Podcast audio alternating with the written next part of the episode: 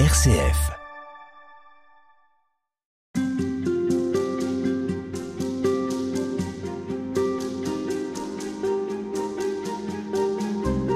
Les évangiles sont parsemés de scènes où il est question de la foi, de l'acte de croire, et étonnamment, les croyants ne sont pas toujours ceux auxquels on pourrait s'attendre. Le centurion romain, par exemple, qui fait dire à Jésus qu'il n'a jamais rencontré une foi plus grande, même en Israël. Daniel Vigne, bonjour. Bonjour. Vous êtes professeur de philosophie à l'Institut catholique de Toulouse, vous êtes également diacre permanent. Nous allons avec vous parler de ce que c'est que croire en nous appuyant sur euh, des personnages qui font un acte de foi. Quand on parle de croire, évidemment, on fait référence immédiatement à la dimension religieuse de cette réalité humaine, mais est-ce que c'est aussi quelque chose de philosophique et d'anthropologique d'après vous? C'est un acte humain, la foi. Et à ce titre, bien sûr, ça concerne tout l'homme. Mais ça dépasse l'homme. Donc il y a une dimension théologique à cette expérience, à cet acte de foi qui vise Dieu. Ça nous met d'emblée à la charnière, au fond, hein, de ce qu'il y a d'humain dans cet acte de foi, et puis de ce qu'il y a de divin, de ce qui dépasse l'humain. Vous disiez, je suis philosophe et je suis un petit peu théologien aussi, donc euh, je me sens très concerné à la fois par les deux approches. On part de l'homme, c'est un acte humain. D'ailleurs, tout homme a une forme de foi, je crois, même l'incroyant. Il croit bien en quelque chose. Personne ne croit absolument en rien. Et puis la foi chrétienne dont nous allons plus spécialement parler, alors elle, elle vise ce Christ dont les évangiles nous disent il est le Fils de Dieu, il est, il est Dieu en personne d'une certaine manière. Mais ça, comment le comprendre? C'est un peu au-delà de ce que la philosophie ou la raison humaine peuvent nous laisser entrevoir. Alors c'est pour ça que nous avons retenu cinq figures de croyants dont il est question dans les évangiles.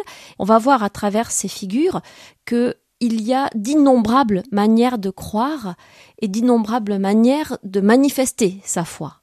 Oui, j'étais très heureux de préparer avec vous un petit peu cette émission et en parcourant les évangiles de voir toutes les portes d'entrée, on pourrait dire, et les personnages représentatifs de ces, de ces formes diverses de foi, de ces degrés divers, de ces, ces visages, on pourrait presque dire, différents de, de la foi. La foi n'est jamais une formule toute faite, ni même un quoi, un quelque chose. Les gens qui vous disent j'ai la foi ou je n'ai pas la foi, c'est un peu comme s'ils avaient, n'est-ce pas, euh, quelque chose dans leur poche ou, ou, pas. Évidemment, c'est pas sur ce mode-là qu'il faut le comprendre. On n'a pas la foi, on est croyant ou pas, et on essaye d'être croyant. Et non seulement ça part de notre personne, c'est pas un capital, mais c'est un acte, c'est un mode d'être, mais surtout, ça s'adresse à une personne.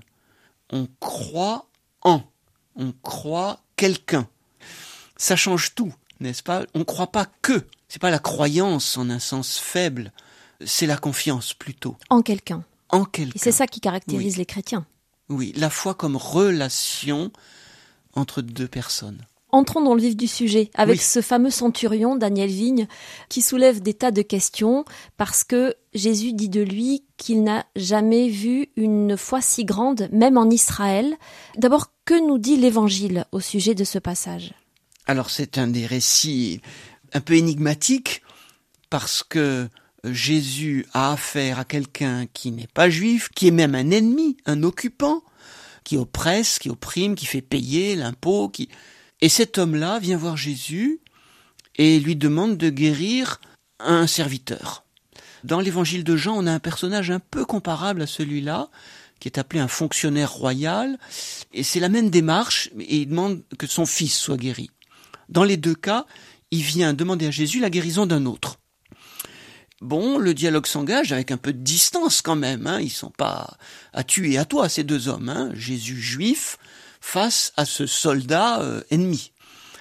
Et puis le contact passe, et passe à travers l'attitude admirable de cet homme d'autorité, de ce chef militaire, qui dit à Jésus en gros, ce que je te demande, il te suffit d'un mot pour que ça se réalise. Parce que moi, qui suis un chef dans mon domaine, je dis à celui-ci, fais ça, il le fait, je dis à l'un, va, il va, à l'autre, viens, il vient. Alors toi, dis une parole et mon serviteur sera guéri. C'est de cette phrase du centurion qu'est tirée la formule qu'on récite à la messe. Dis seulement une parole et je serai guéri. Et Jésus répond par un éloge, celui que vous disiez à l'instant. Jamais je n'ai vu une telle foi en Israël. Et il lui dit, va. Et de fait, le serviteur est guéri, ou le fils est guéri dans, dans l'évangile de Jean, à l'heure exacte, précise, l'évangile de Jean, où Jésus lui avait dit, va.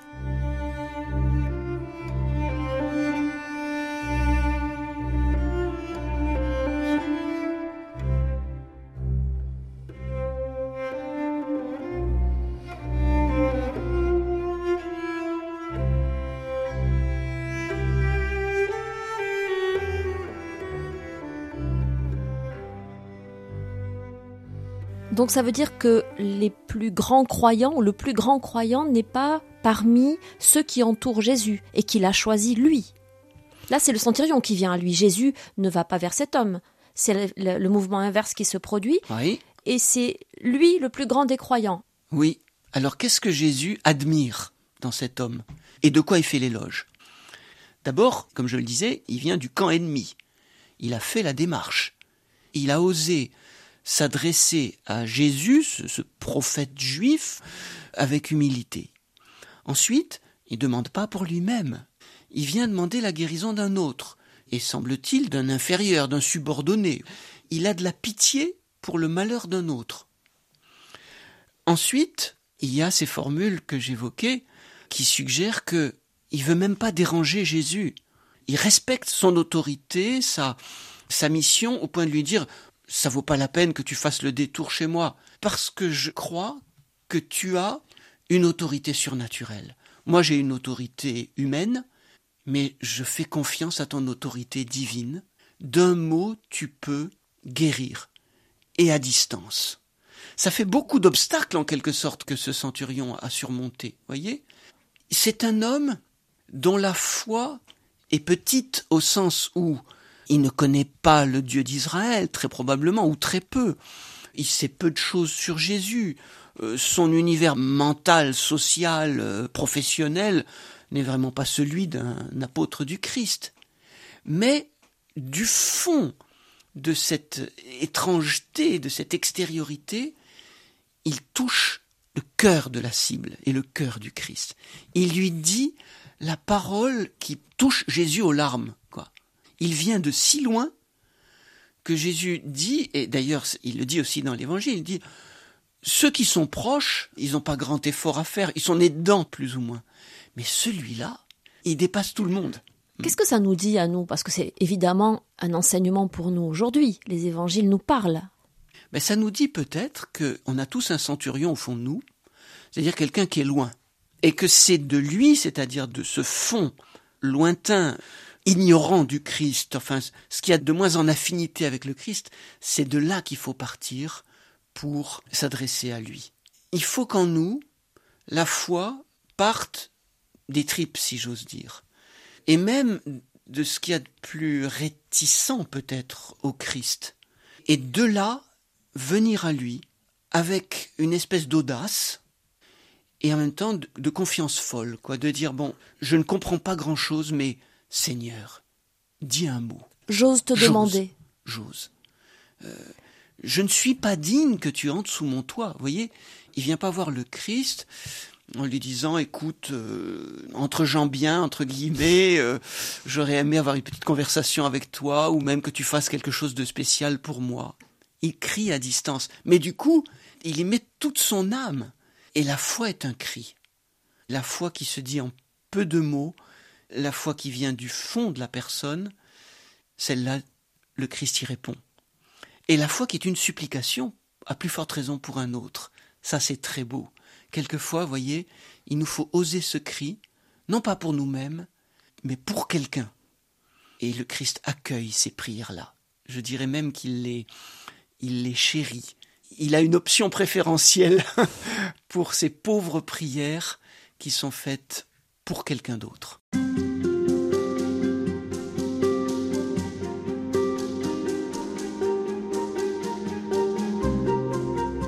Daniel Vigne, après la figure du centurion, nous avons euh, retenu une figure féminine pour parler de l'acte de croire, euh, cette femme hémorroïs, dont on peut se demander si elle s'inscrit dans un acte de foi ou de superstition. Mais on va d'abord euh, resituer la scène en question, ensuite on essaiera de, de réfléchir avec vous. Alors, Jésus est dans un village, probablement à Capharnaüm, au milieu d'une foule. Il est entouré, pressé de toutes parts par les gens qui s'attendent à voir effectivement un, fait extraordinaire. Et il y a cette femme atteinte d'une perte de sang continuelle depuis douze ans, dit l'Évangile. Et elle n'ose pas s'adresser directement à Jésus, elle n'ose même pas le regarder en face, si j'ose dire, mais elle vient par derrière, et on l'imagine dans la foule euh, se faufilant en quelque sorte, pour seulement, dit l'Évangile, toucher la frange de son manteau, car elle se disait, si je fais ça, je serai guérie. Et alors, il y a un détail que l'Évangile précise, c'est que au moment où elle touche le vêtement de Jésus, celui-ci se retourne et dit Qui m'a touché? Et les apôtres de lui répondent Excuse-nous, Seigneur, mais tout le monde te touche, là, tu es en, plein dans la foule, qu'est-ce que tu veux dire par là? Et Jésus dit J'ai senti qu'une force était sortie de moi. Et la femme, à ce moment-là, vient toute tremblante se jeter aux pieds de Jésus et, pour ainsi dire, avouer son geste comme si elle en avait honte, voyez Presque demander pardon. Presque demander pardon de l'avoir euh, sollicité, comme de, de l'avoir dérangé. Et Jésus fait son éloge et dit, ta foi t'a sauvé, va en paix. Et elle a été guérie à l'instant même où elle touchait le vêtement de Jésus. Alors l'acte de cette femme, le geste de cette femme, c'est un acte de foi?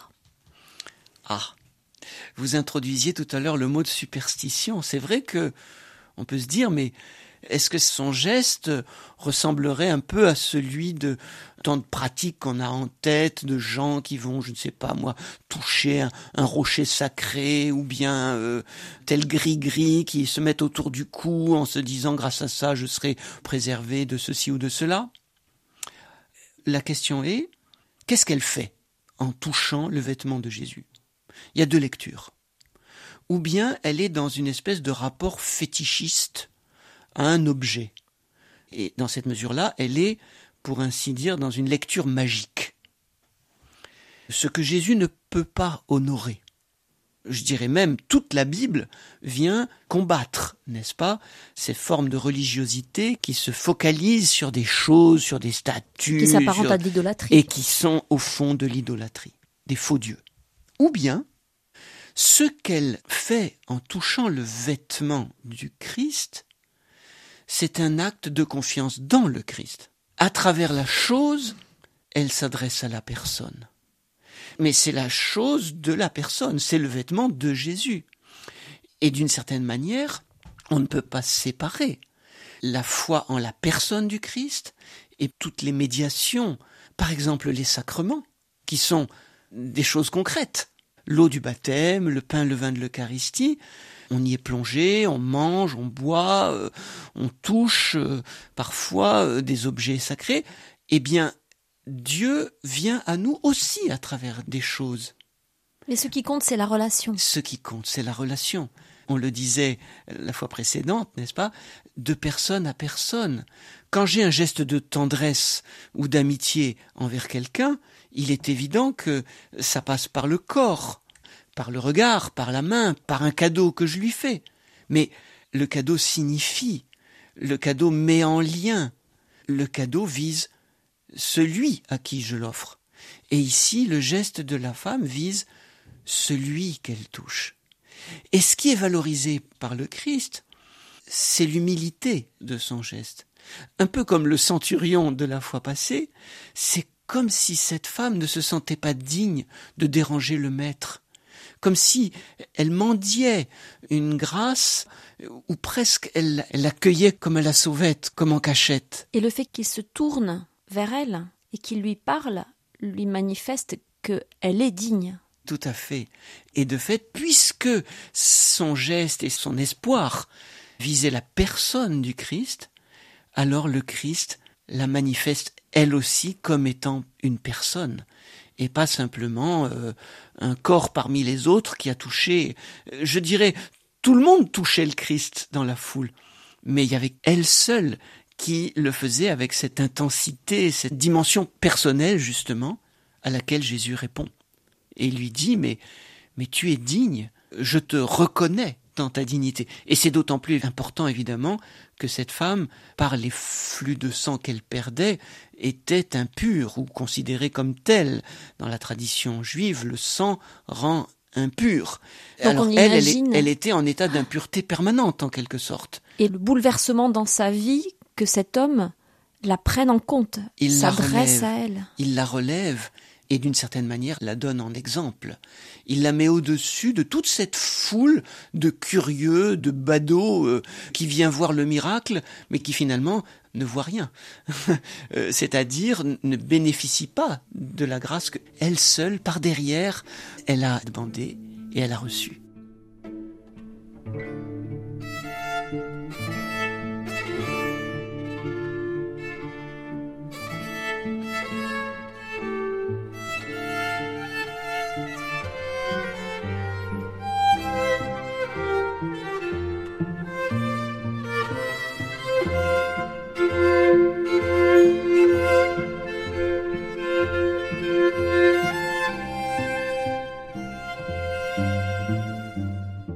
Qu'est-ce que ça veut dire euh, Une force était sortie de lui?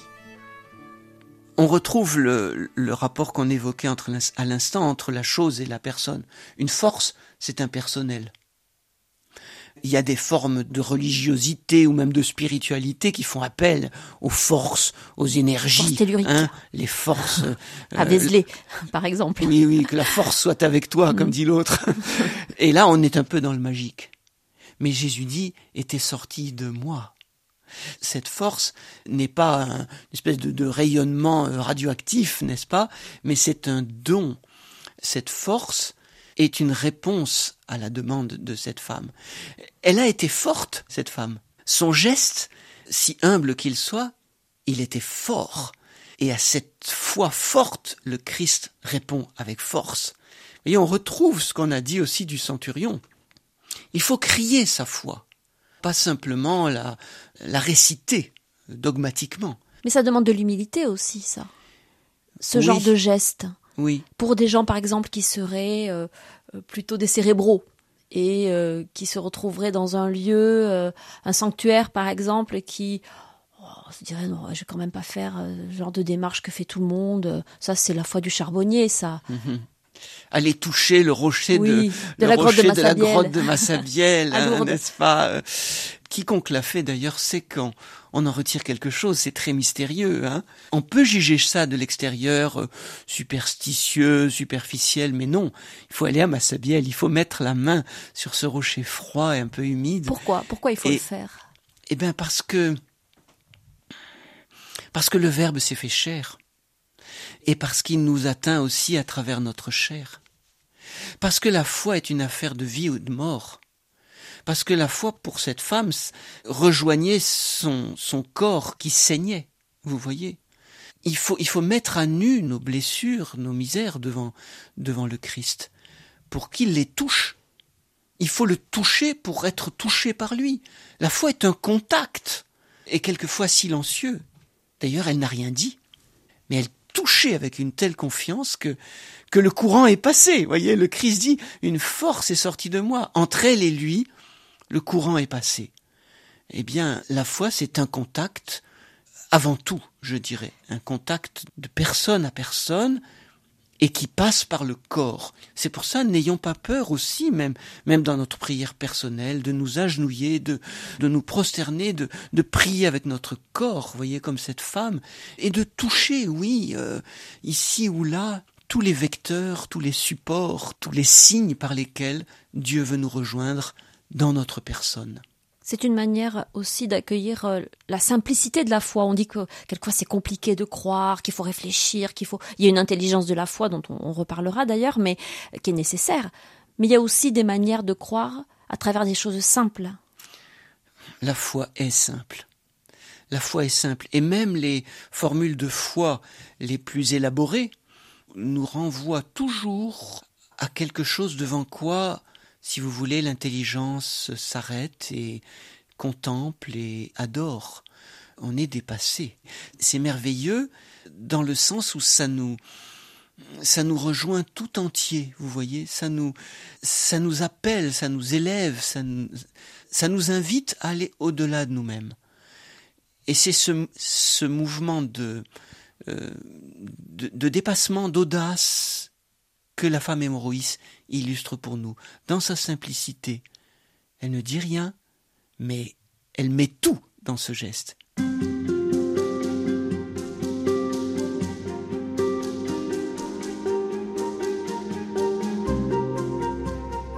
Daniel Vigne, dans cet entretien, nous allons nous attaquer à un monument, si j'ose dire. Nous avons retenu la figure de Pierre, l'apôtre Pierre, pour parler de la foi, de ce que c'est que croire, de poser un acte de foi. Pourquoi Pierre, d'abord? Dans les évangiles, il y a au milieu de chacun d'entre eux un moment très solennel qui est celui de la profession de foi de Pierre. Ça se passe à Césarée de Philippe et Jésus, disent les évangiles, pose la question à ses disciples, la fameuse question, pour vous, qui suis-je? Alors il y a plusieurs réponses qui fusent de l'un de l'autre, et puis Pierre prend la parole, et dans une espèce de mouvement, d'élan inspiré, il lui dit, Tu es le Christ, le Fils du Dieu vivant.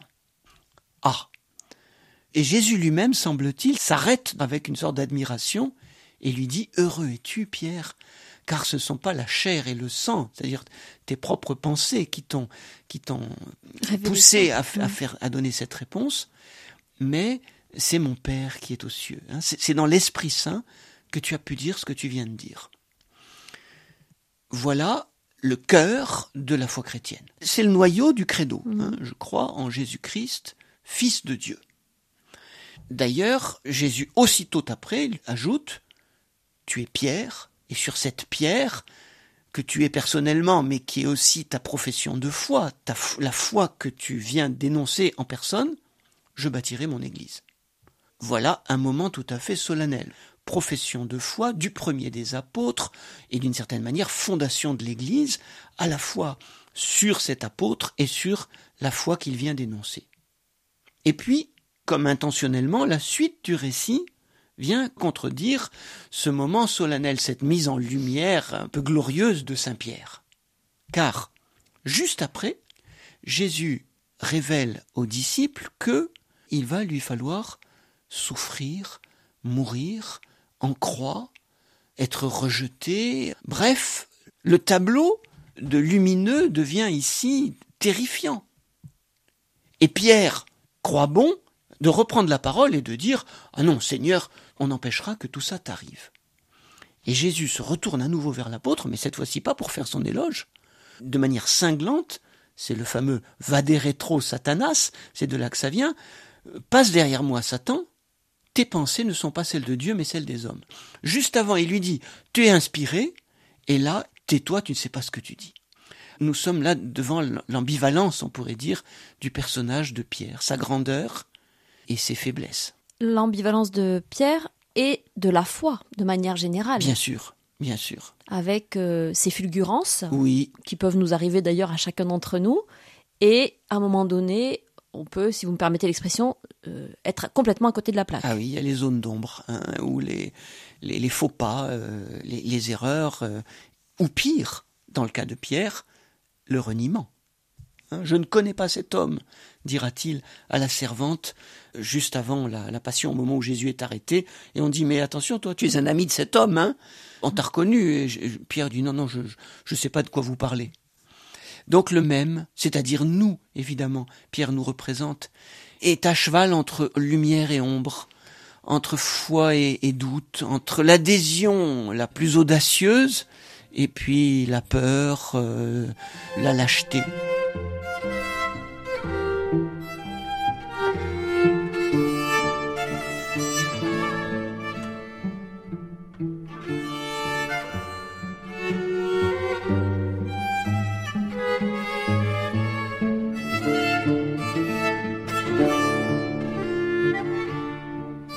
Est-ce que ça veut dire qu'on est euh, quand on est dans ce genre de situation, de moment, quand on traverse ce genre de moment, un mauvais croyant, alors qu'on a été un bon croyant quelque temps euh, auparavant?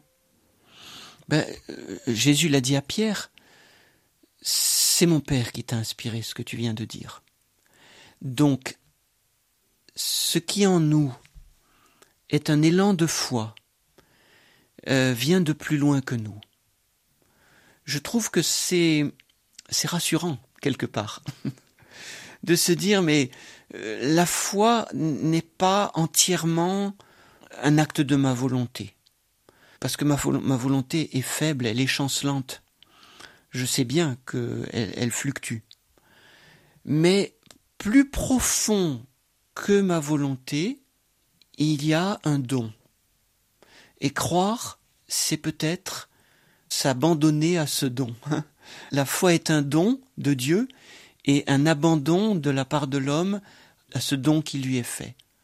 Si Pierre s'était laissé inspirer euh, constamment, eh bien, il aurait été porté par ce, mouvement, cette inspiration.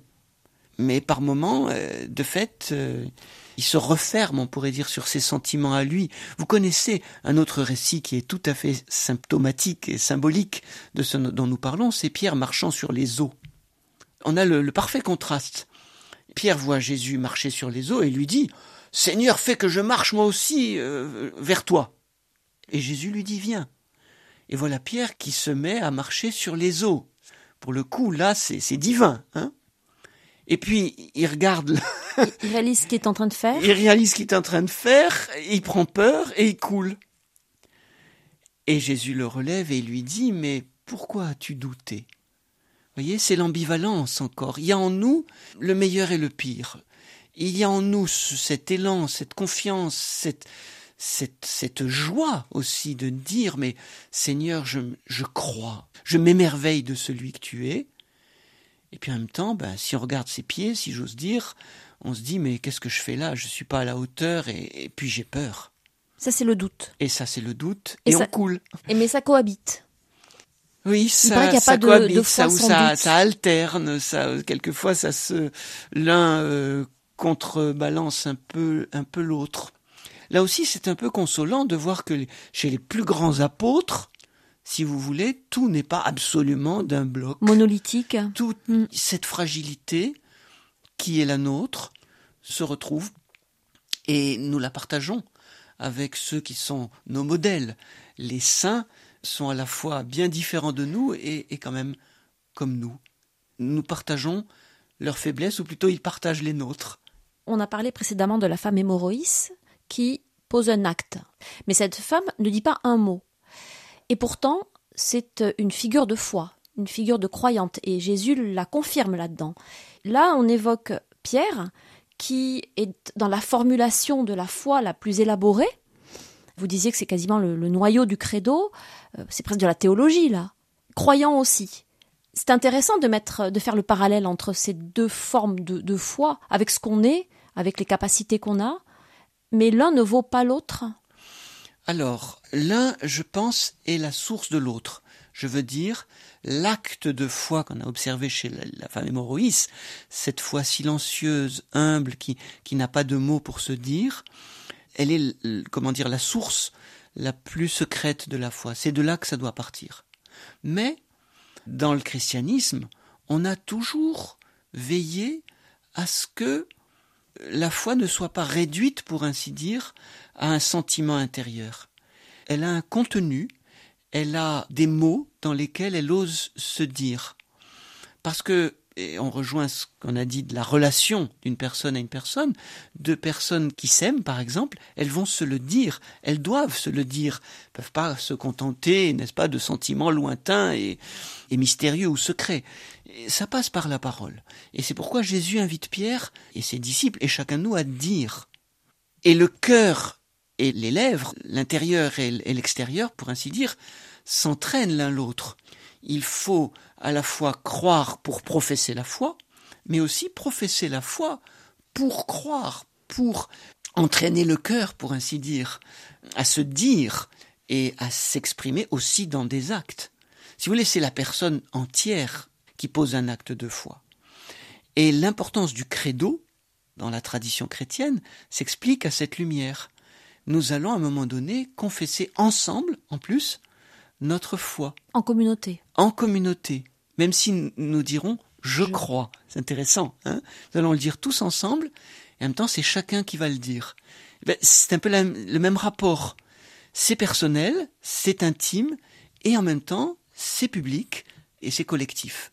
Et les mots choisis pour le dire, comme les mots de Pierre, tu es le Christ, le Fils du Dieu vivant, ces formules euh, gravées dans, le, dans le marbre, dans la pierre, si j'ose dire, euh, eh bien, ces mots-là sont, sont choisis. Et les mots du credo de Nicée-Constantinople, hein, les, deux conciles qui ont forgé ce, ce très beau texte, eh bien, chaque mot a été pesé, et chaque mot est un, un joyau, si vous voulez.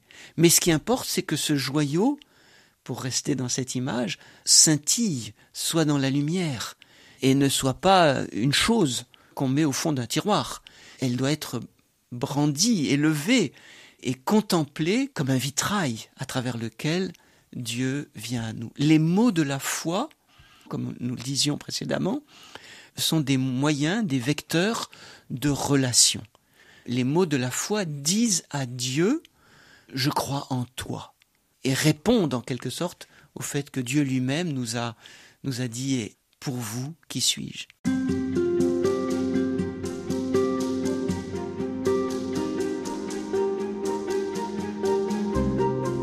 Daniel Vigne, comme quatrième figure de foi que nous avons retenue pour ces entretiens, il y a la cananéenne, dont le moins qu'on puisse dire, c'est qu'elle est persévérante dans la foi. C'est d'ailleurs euh, un passage d'évangile qui peut presque prêter à sourire, étant donné la, ténacité dont cette femme fait preuve. Est-ce que vous pouvez nous resituer la scène d'abord? Alors nous sommes, euh, disent les évangiles, dans le territoire de Tyr et de Sidon, en gros euh, sud-Liban, donc pas tout à fait en Palestine, pas tout à fait dans la terre sainte, la terre promise un peu aux frontières ou même carrément euh, chez les païens. Et cette femme est une païenne cananéenne. On s'en souvient, n'est-ce pas, les Cananéens dans l'Ancien Testament, c'était les adversaires des Hébreux qu'ils ont chassés de la terre qu'ils devaient conquérir. Donc, rien que le fait de la nommer comme ça, ça dit, bon, c'est une étrangère. Ensuite, elle vient casser les oreilles, on va dire, des disciples et du groupe qui accompagne Jésus en, criant à tue-tête euh, Jésus, fils de David, aie pitié de moi. Et plus précisément, elle vient demander la guérison de sa fille qui, dit le texte, est malmenée par un démon. Bon, le, tableau est pas rose, hein. Cette femme, elle débarque, euh, un peu comme une hystérique, euh, euh, sa fille est démoniaque, euh, on se dit peut-être que la, mère est comme la fille, enfin, elle est vue comme l'intruse et, et l'importune. Dont les disciples se débarrasseraient bien. Exactement, et les disciples disent à Jésus, écoute, chasse-la parce que vraiment elle nous, elle nous fatigue. Et le Christ renchérit, semble-t-il, sur cette forme de rejet, avec une espèce de mépris apparent il dit, de toute façon, euh, moi je ne suis pas venu pour ces gens-là. Il dit, je n'ai été envoyé qu'aux brebis perdues de la maison d'Israël, sous-entendu qu'aux juifs. Et tu n'es pas juive, ma pauvre. Alors dégage. C'est quand même, euh, c'est choquant, vous voyez. Et les disciples ont dû se dire, bah, enfin, il lui fait comprendre que, voilà, elle n'est pas des nôtres, qu'elle n'a rien à faire là. Et la réponse de la femme, et c'est là son acte de foi, évidemment, prend corps et est mis en scène de manière extraordinaire, c'est de dire je comprends, euh, d'accord, mais j'ai ma part, j'ai ma petite grâce quand même. Euh, Jésus avait dit plus précisément, il ne convient pas de prendre le pain des enfants pour le jeter aux petits chiens. Autrement dit, les enfants, c'est les juifs, les petits chiens, c'est comme toi, la païenne, tu n'as pas le droit de t'asseoir à la table du maître, quoi. Et elle répond, oui, mais les petits chiens mangent les miettes qui tombent de la table du maître. Et Jésus, comme en d'autres situations, à ce moment-là, se tourne vers elle avec une sorte d'admiration. Il lui dit d'ailleurs, Femme, grande est ta foi, qu'il t'advienne selon ton désir. Et à cet instant, dit l'Évangile, la fille fut guérie, c'est-à-dire euh, délivrée du démon qui la tourmentait. Est-ce que Jésus est admiratif de la foi de cette femme ou de son sens de la répartie? Euh, mais il y a tout à la fois. Je crois qu'il y a, si j'ose dire, euh, il y a, y a son la pertinence de l'image. Hein, elle rebondit et en plus et surtout, je dirais, elle témoigne d'une immense humilité. Elle ne se vexe pas. Ça aurait été assez normal de dire mhm. mais et quoi c'est pas parce que n'est-ce pas les juifs sont le peuple élu ou parce que euh, je ne suis qu'une femme ou parce que euh, je crie un peu fort ou parce que ma fille est possédée que j'ai pas droit à ce que tu t'intéresses à moi au contraire elle lui dit je ne suis je ne suis rien je suis presque rien mais quand même tu peux bien me donner une miette tu peux bien laisser une force sortir de toi, comme hein, il était dit à propos de la femme hémorroïs. J'ai ma part de gâteau, dirait-on aujourd'hui. Hein, je suis peut-être le plus petit de la famille, mais euh, on va pas me laisser, tu vas pas me laisser mourir de faim. Et c'est ça qui touche Jésus. Et qui le touche d'autant plus qu'elle qu'elle prie cette femme, non pas pour elle, mais pour une autre. Là encore. Pour sa fille malmenée par un démon Imaginons, hein, n'est-ce pas, l'angoisse de cette maman dont l'enfant est malmené par des forces mauvaises, euh, peut-être de manière effrayante. Des forces de hein, mort, finalement. Des forces de mort. Euh, euh, dans d'autres récits des évangiles, on parle d'enfants qui se jettent dans le feu, qui se jettent dans l'eau, et on connaît, n'est-ce pas, des, des manifestations vraiment très, très inquiétantes comme ça, de perturbations psycho-spirituelles. Tout se mêle ici. Et cette femme, elle va pas lâcher le morceau. Elle dit Seigneur, je m'accroche à la nappe, pour ainsi dire, de, la, table, hein, mm. comme l'hémorroïs à la tunique de Jésus, à la frange de son vêtement, et je fais tomber les miettes, pour ainsi dire, parce que j'en ai besoin pour cet enfant. Et parce que je crois que toi tu peux. Oui, et malgré la distance qui mm. nous sépare, puisque là on pense plutôt au centurion, n'est-ce pas? Euh, On n'est pas du même peuple, on n'a pas la même foi peut-être, on n'est pas du même monde. Et dans le monde euh, de l'Antiquité et du Moyen-Orient, n'est-ce pas? Les clivages entre juifs et païens, entre romains et juifs, entre femmes et hommes, entre entre gens bien et, hein, et possédés, si je puis dire, évidemment était, était très fort. Donc tout faisait de cette femme euh, une étrangère. Et le Christ enjambe la, la distance.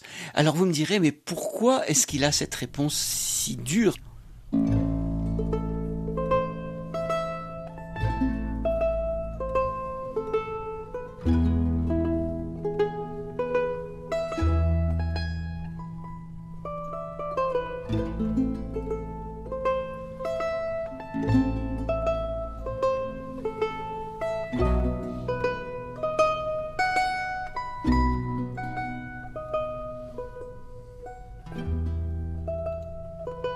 Parce qu'il n'est pas du tout aussi dur avec la Samaritaine, par exemple, qui elle aussi est une étrangère. Oui.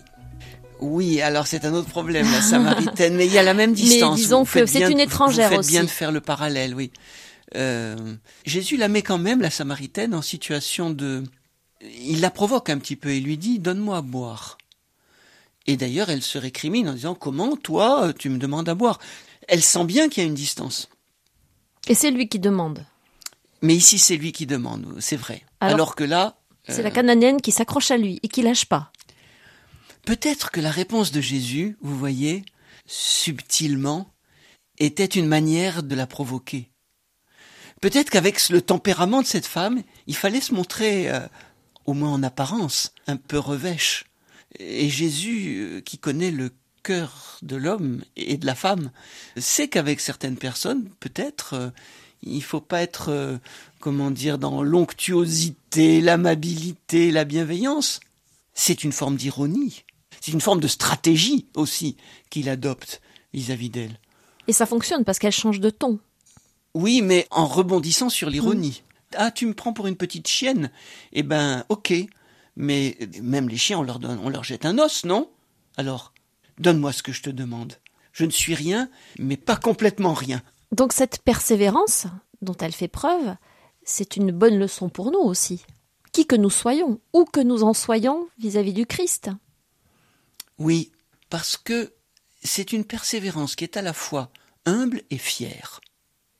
Au fond, elle supplie, mais en même temps, quelque part, elle réclame, hein, comme le, chien qui demande, qui demande sa pitance, la piquée à boire tant qu'on lui a pas donné euh, à manger. Elle dit j'existe, Seigneur. Et ça nous éclaire peut-être sur euh, un aspect de l'acte de foi. Nous sommes nous-mêmes quand nous disons je crois. C'est moi. Et, quelque part, on dit au Seigneur, en lui disant je, en lui et en lui disant tu, par là aussi, dans ce je tu, dans ce euh, toi et moi, euh, il y a quelque chose de ma dignité, de ma, de ma singularité. Seigneur, je suis peut-être le dernier ou, l'avant-dernier ou, rien ou presque rien, mais quand même, je mérite bien un regard. Personne n'est rien pour le Seigneur. Personne n'est personne. Chacun est quelqu'un. Et cette femme, elle est belle quelque part, dans son insistance, à la fois humble et fière, à la fois faible et, et forte. Elle dit d'elle-même qu'elle est une petite chienne, mais en même temps, elle, elle aboie euh, de manière à se faire entendre. Je crois que la foi n'est jamais, comment dire, noyée dans le groupe, par exemple, ni non plus noyée dans les, dans les formules qu'elle récite. Quand on dit je crois, sais pas simplement je récite. Hein, je dis ce que tout le monde dit ou ce qu'il faut dire. C'est je, je, je m'implique. Et, et peut-être que devant le credo, je suis un peu comme la femme devant la table du maître. C'est-à-dire, euh, c'est pas à ma hauteur, c'est au-dessus de moi. Mais tant pis, hein, je mordis la, la nappe et je, je lèche les miettes qui en tombent. Il y a toujours quelque chose pour quelqu'un. Oui. Il m'arrive de penser, parfois en récitant le credo, vous voyez, parce que je me sens comme chacun dépassé par ces formules euh, immémoriales et magnifiques, mais il m'arrive de me dire, je vais réciter le credo et au moins un mot de cette formule, je vais le dire de tout mon cœur. Je vais le dire en lui donnant tout son poids, toute sa saveur. Je vais, prendre cette petite miette et elle sera ma nourriture pour aujourd'hui. Vous voyez, je dirais, je sais pas, je crois en l'Esprit Saint qui est Seigneur et qui donne la vie. Oh, qui donne la vie. Eh ben, je partirai avec ce mot-là et, et ça sera pour moi une nourriture et une semence de vie saisir la totalité du credo, euh, hmm. en vivre en permanence, ça n'existe pas? On ne peut pas? C'est trop haut pour nous. Nous sommes tous des petits chiens devant la table du royaume, hein Et un jour nous y mangerons peut-être. Un jour tout ça nous le verrons dans la lumière, mais pour l'instant, dans la foi, eh bien recueillons et mendions et grignotons, si j'ose dire, les, les petites miettes de la table du royaume, et elles nous nourriront.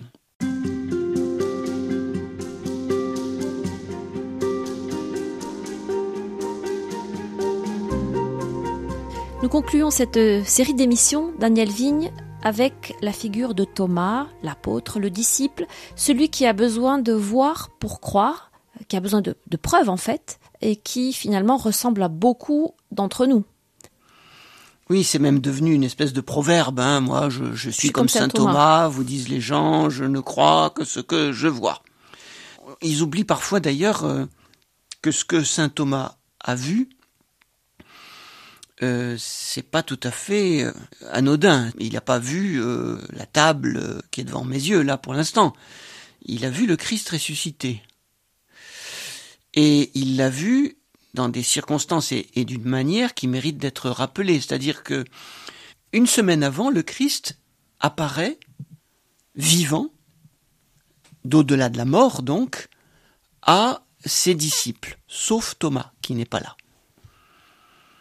cette expérience bouleversante, les disciples la racontent à Thomas quand ils le retrouvent le lendemain ou quelques jours après. Ils disent Nous avons vu le Seigneur. Et lui ne croit pas. Et de manière un peu provocatrice, mais Jésus n'oubliera pas les mots qu'il va prononcer. Il dit Moi, si je ne mets pas mes doigts dans les plaies de ses mains et ma main dans le trou de son côté, je ne croirai pas évidemment, il parle des, blessures que Jésus a subies sur la, croix, la marque des clous. Donc, huit jours après, comme une espèce de rendez-vous mystérieux, Jésus apparaît à nouveau à tous, et cette fois-ci Thomas est parmi eux. Et comme s'il avait entendu ce que Thomas avait dit euh, aux apôtres, n'est-ce pas euh, Jésus se tourne vers lui et lui dit, eh bien, mets tes mains dans mes plaies, dans mes stigmates, et ne sois plus incrédule, mais croyant. On ne sait pas si Thomas l'a fait, a osé le faire, ce geste. Mais ce qu'on sait et que l'Évangile nous dit, c'est qu'il tombe à genoux, en tout cas il s'écrit Mon Seigneur et mon Dieu. Son cœur se retourne. Alors, comment comprendre le sens de ce récit, qui se termine par la fameuse phrase de Jésus Parce que tu as vu, tu as cru, mais heureux ceux qui croiront sans avoir vu. Si vous voulez, plusieurs couches de sens. La première, c'est une façon de nous dire, à nous qui hésitons, qui peut-être avons une foi petite ou un peu chancelante, dire mais vous savez, il y en a d'autres qui ont été comme vous, euh, vous n'êtes pas les seuls. C'est une manière de nous, de nous rejoindre. L'évangile nous dit, c'est pas anormal d'avoir des doutes. Même un apôtre, et on dit que saint Thomas par la suite a été un des missionnaires euh, les plus extraordinaires hein, de, de, l'Église primitive, qu'il serait allé jusqu'en Inde, où j'ai vénéré un jour son tombeau. Thomas aurait évangélisé le premier l'Asie. Bon, c'est un apôtre, mais il a eu des doutes, comme nous. Deuxièmement, quand même, il n'a pas cru, parce qu'il n'avait pas vu au début. Mais les autres avaient vu. Et son erreur, si on peut dire, c'est de ne pas avoir cru les autres apôtres. Et là, il y a un signe qui nous est envoyé, c'est de dire, mais vous savez, vous n'avez pas vu, mais d'autres ont vu. Vous pouvez croire, non pas à l'aveuglette complètement, non pas dans, dans, la nuit totale, mais croire à la parole de ceux qui vous disent qu'ils ont vu. Vous pouvez recevoir leur témoignage. Autrement dit, faire confiance à des gens que vous jugez crédibles. Et nous passons notre vie finalement à croire à des choses que nous n'avons pas vues parce que des gens nous disent qu'elles sont comme ça. Ça n'est pas inhumain, ça n'est pas absurde, c'est même quotidien comme expérience. Je fais confiance à ce que quelqu'un me dit. Or, les dix autres apôtres avaient dit à Thomas, nous avons vu le Seigneur. Pourquoi lui tout seul? N'est-ce pas? Mais sans euh, doute. Oui, il se serait cru plus malin, plus lucide, plus objectif que dix personnes qui lui disent nous l'avons vu, nous. Premièrement, donc, avoir des doutes, c'est normal. Les plus grands en ont eu. Mais deuxièmement, pour en sortir, il n'est pas forcément nécessaire d'aller y voir par soi-même. On peut aussi se fier à la parole d'un autre. Et puis, troisième lecture qu'on peut faire, et elle est très belle, c'est que Jésus prend Thomas à son propre piège.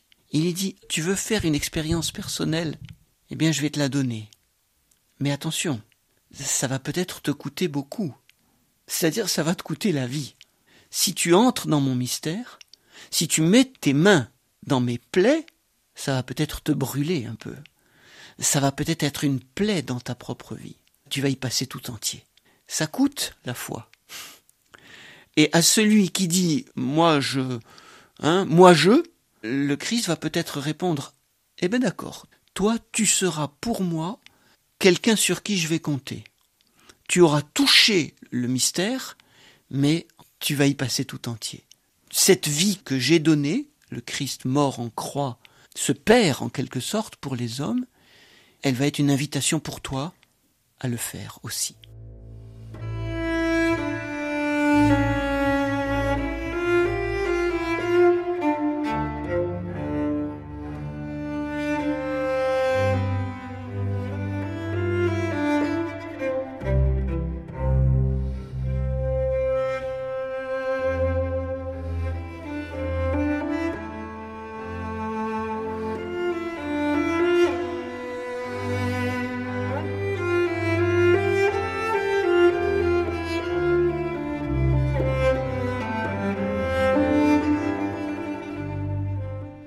Quand Thomas tombe à genoux et s'écrie Mon Seigneur et mon Dieu, c'est ce qui se passe pour lui Je crois. Il plonge. Il retire pas la main en disant Bon, ça va, j'ai vérifié. Ok, vous aviez raison. vous voyez, il n'a pas trouvé la preuve qu'il cherchait. Et au-delà de la preuve, il rencontre le vivant, il rencontre la personne. On l'a dit maintes fois, la foi est relation de personne à personne. Et Thomas, il était bloqué sur la chose. La soi-disant apparition, la soi-disant euh, vérité hein, de, de Vérifiable. du Christ, vé- voilà, Mhm. vérifiabilité du Christ ressuscité. Il dit non, ce n'est pas vrai. Moi, je, il est mort. Point. Il butait sur cette objection, sur cet obstacle, mais quand il le traverse, il est face à un vivant. Il n'est pas face à une vérité. Mon Seigneur et mon Dieu. Quand Oui. on entend dire aujourd'hui, oui, mais bon, les apôtres, ils l'ont vu. C'est quand même, c'était quand même plus facile pour eux. La preuve que non. certainement pas plus facile. Imaginez-les, ils sont sidérés, ils sont tétanisés, de trouille aussi, parce que ça met tout par terre, et puis ils deviennent responsables de cette vérité incroyable, ils vont devoir la transmettre. Ça vous met dans une drôle de position hein, d'aller dire à des milliers de gens, euh, j'ai vu un mort ressuscité. Euh, ça fait rire, ça fait sourire. Saint Paul à Athènes, il se fera jeter hein, quand il commencera à parler de résurrection. Puis surtout quand on est un petit groupe.